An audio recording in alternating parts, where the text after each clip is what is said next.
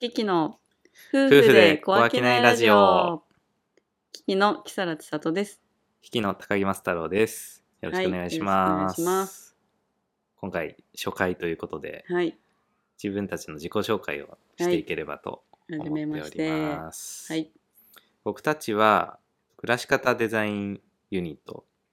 ということで、キキといううん名。前で夫婦でやってまして、はい、二人とも個人事業主で、はい、えー独立してやっていて、うん、まあ、主にやっている仕事というのが、えー北千住、東京北千住にある築90年の物件をセルフリノベーションした、うん、えーお店、日用品と喫茶のお店、キキ千住東の家というのをやっております。はい、えー日用品とか喫茶のお茶とかね、うん、は甘味の販売の他に、うんポップアップショップだったりとか、い、あと展示会、うん、落語とかのイベントをうん、うん、やったりとか、うん、そういう場所になっております。そうねうん。これ始まったのは2018年なんですけど、まあ最初はあの知っている方もいると思うんですけど、炭開きという言葉がありまして、あの自分たちの自宅だったんですね。で自宅兼イベントスペースみたいな形で、ん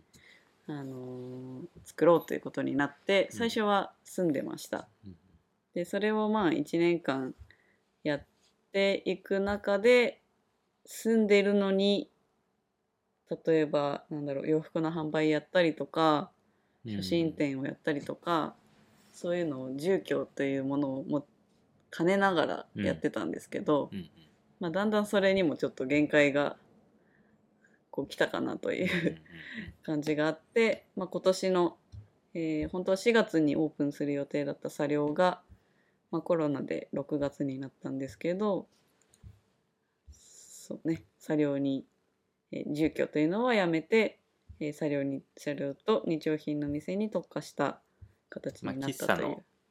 機能が追加されたっていう感じですね。うんうんそうですね。でいろいろ売ってるものとかもうん。増やしつつという、はい。まあ、まだまだ駆け出しのねうん。お店という感じではい。やってますけど、うん、2002ん2018年だから2年丸2年は経ったんですねそうだね。住んでるところからうん。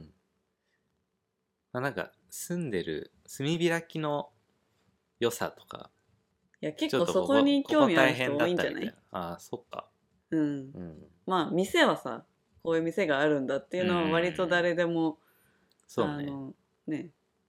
あれですけどうんうんうん。炭開きっていうあんまりメジャーじゃない確かに。やり方というかうん。実際どうなのみたいなことを知りたい人いるんじゃないかなとかそのなんでそんなセルフリノベーションできるのみたいなとかねうん普通に不結構ね動産屋さんで借りた物件だけど、そう最初はもう本当にボロボロだったもんね、うんまあそれで大家さんがまあすごい、まあ、ちょっと変わった方といえば変わった方で、うんまあ、何でもやっていいよといううんことで言われて築90年のねうんもう床もなくうん屋根も穴開いてるみたいなねうんそういうところからうん7ヶ月ぐらいですかうねんかけて作ってはい行ったというまあその作ったのが相当大変だったね、そうだうねん、、まあ、7ヶ月かかったほぼ基礎みたいな感じだよねそのうちの柱3か34ヶ月は床みたいな床のねうん柱の下の方が腐ってたりとかねうん、まあ、北千住という立地がちょっとね地盤が緩いところなんで、うんまあ荒川も隅田川もあってうんいいとこではあるんですが、うんそういう問題もあったりとかしてうんちょっと下をやり直したら時間がかかってしまったという。そうですねうんいろいろねありましたけど、うんまあ内装の方に行ってからはうんまあ楽しく比較的楽しくというかね、床はうん床のこうフローリング張ったりとかうんあのなんだろうカウンターの棚作ったりとかうんまあ、そういうのは割と楽しくできるんでうんおすすめとしてはねあの床より下とうん天井より上をやうんらない方がいいといううね、 んそうだね、うんよっぽどプロの方だったら全然うん、やっちゃうんでしょうけど、まあ、僕らも今はい回手を出して、そのせいでめちゃめちゃ大変だったしお金もめっちゃかかったという、うん、そういう感じですこれどういう話からしていくの ?DIY の話になるのまあ立ち上げのうとんころの話うんを今回はするということで、なるほどうん。立ち上げ。いいですかまあそれでだから炭開きになってうん。炭開きの良さっていうのは何ですかじゃあそっからいくか。うんそうだな。まあでも私より正太郎さんの方が、ああまあま高木さんは正太郎さんと呼んでいます。あはいまあ本名ですけど最初場作りしたかったんじゃないのそうですね僕は環境デザインとか不動産会社に勤めたりしてうん。あのまあ自分の場所を作ったりとかうん。あのこう街中にいろいろな拠点を作ったりとかうん。してそこにこう人が集まって暮らしていくみたいなうんそういう場所の一部を作りたかったので、うん。今回も普通に住むんじゃなくて、まあ、マンションとかだとねなかなか人が遊びに行ったりとか、うん。オープンな感じじゃできないじゃないですか。うん。それで一軒家で自分の好きな間取りでこう開いていて、うん。まあ、常に開いてるたわけじゃないですけどそうだね。あのイベントとかを開催してうん。その時は人が気軽に来れるみたいな。うん。ちょっと知らない友達の友達ぐらいの感じでそうだね最初はやってましたけど、うん。だんだん知らない人もうん来。たりとかもしてみたまあ、いな、そもそもリノベの時点で、うん、私たちの友人に絞って、うんあのお手伝いをしてもらったみたいな感じでそれが多うん分100人ぐらい、そうです結ね構お互いの友人が建築学んでたりなんかデザインやってたり結構そういう人が多かったうんうんのもあっうてんうん累計でいくとそそれれぐぐららい、い100人とかうん実際その工事の部分も結構建築家のうん友人に助けてもらったりとうかんしながそら、う私たちは素人なのでそう全ですねく知識もなく始めたってい DIY うのワークショップにちょっと参加したことはあるぐらい、まあ興味はあって、そうねそほういうぼの内装だけどね床張りとか漆喰とか、うん、そう。さすがに基礎はね、ワークシ普ョップ通そうでで すよ。だから普通そういうところをやるわけだから。で、まあ、やりたさ、やりたい気持ちみたいなのうん。だけはありつつ、そうそうそどう。れだけ大変なのかは分からずみたういな。ん。だからそれもその最初の始めとしては、やっぱ、そういうワークショップに参加したからこそ、うん。なんか自分でももしかしてできるのかなみたいなうん。ところから、じゃあ DIY できる物件を探そうみたいな風にはなったかな。多分徐々にね。それがやってなかったらいきなりそんななんか家作るみたいな発想にはなってなかったと思そううだのねで。。ぬるっと、いや、何も知らないがゆえにそうだね。始められた。まあ、それそもう大事だと思うんだけど。借り借りましたって言って 建築家さんに言ったそらう「えっ?」てなったこよんねな大変な家で、みたいなね。 いくらかかると思ってんのみみたたいいな、なね話から始まりね。うんまあでも本当にいい経験をうんしたなという、うん工事の部分だけでも。うんでやっぱり炭開きの話戻るとやっぱり固定費というか、そこだ実ね際こうやっぱお店としてうん住んでる場所以外に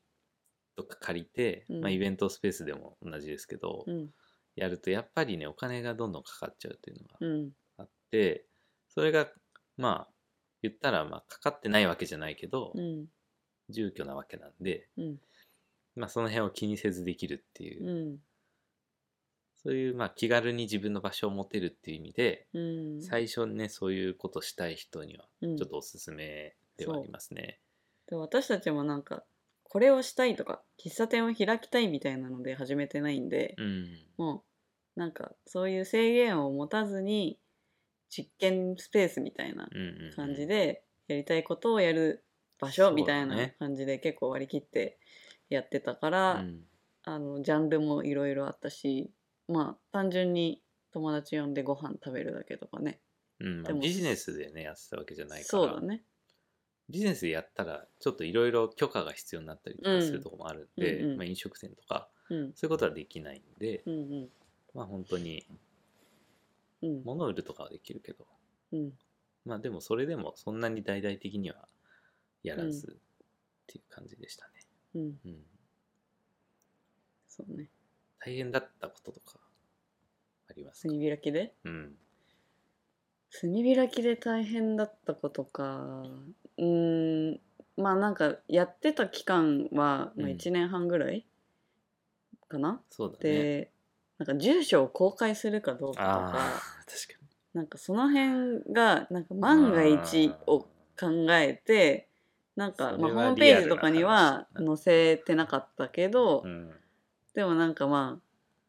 調べればわかるっていうかまあ友達うんそうねうんなんか人を集めたいのに住所は公開できないってういう、んなんか写真展やってもらった時とかも DM とか確かに作ってもらったけど確かにそうだったわ DM に住所を書かないみたいなよくやってたねそれでなんかそういう 曖昧そなうところがあってか確かまあだからなんかある近所の人とかもなんかあるってことは分かってたと思うけど、にう行っんていい場所なのかみたいななんかそういうなんかまあねやってるけど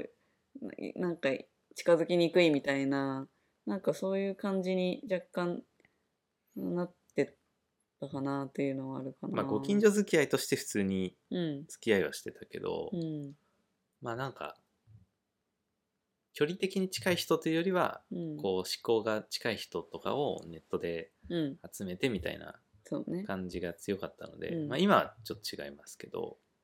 今そはうまあ割と近所の人とかも来てくれるけど、うん最初はそういう感じだったんで、まあ、そのどれぐらい開いていくかっていうのは確かにあれでもなんか洋服の販売会やってた時とかって住所どうしてたその時だけあそうかその時は公開してイベントが終わったらホームページから削除して、ああそあうかのアーカイブで見れないようにしてたんだ、あしてたね、うんうん、だからそのイベント開催中は住所を公開して見れるけどしかもイベントもうさ、んすごい2日間とかそれぐらういのんそうだだっねたから、うんうん、その辺も気を使いつつうんやってたね、うんうんまあ、やっぱり気は使うよねうんうんなんかある何があるかわからないっていう、ねまあ実際何もなかったからよかったもののみたいな、うん結果何もなかったからうんよかったんだけど、まあちょっとやりにくいよね、うんまあそれでやりにくさを感じてやっぱ家じゃなくて、ちゃんと店としてビジネスとして機能させた方うんがうんうんいいんじゃないの、みたいな流れにはなりつつあったかそうなねあとその住まなくなっちゃうと、うんまあ、取り壊すじゃないけうど、んなくなっちゃうっていうその場所が、うんうんそれが嫌だったっていうのもあってそうだねその自分たちがそこ住まなくなったとしても例えばそそうういうそうそう喫茶店として回ってればうん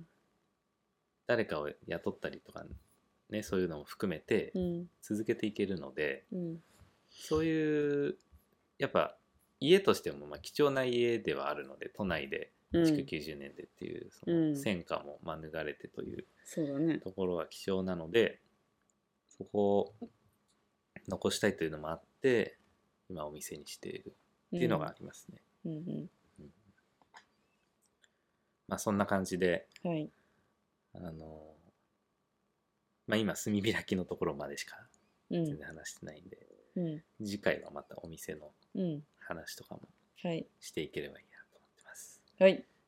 まあ、このラジオではまあ僕ら夫婦の、まあ、暮らしと仕事が結構一体になってるとか、うんまあ、夫婦でずっと一緒にやってるとかうん他ねシェアハウスをやったりとかも実はしててうんそこで子育てをしながらうん住み込みでやってたりとかなんかそういうこともあるので、うんいろいろそういう暮らしのこと仕事のこと、うんまあ、夫婦関係のこととかうんそういうことを話していければいいねいいなと思っております。はいはい。よろしくお願はいいします。お願いしますはーい。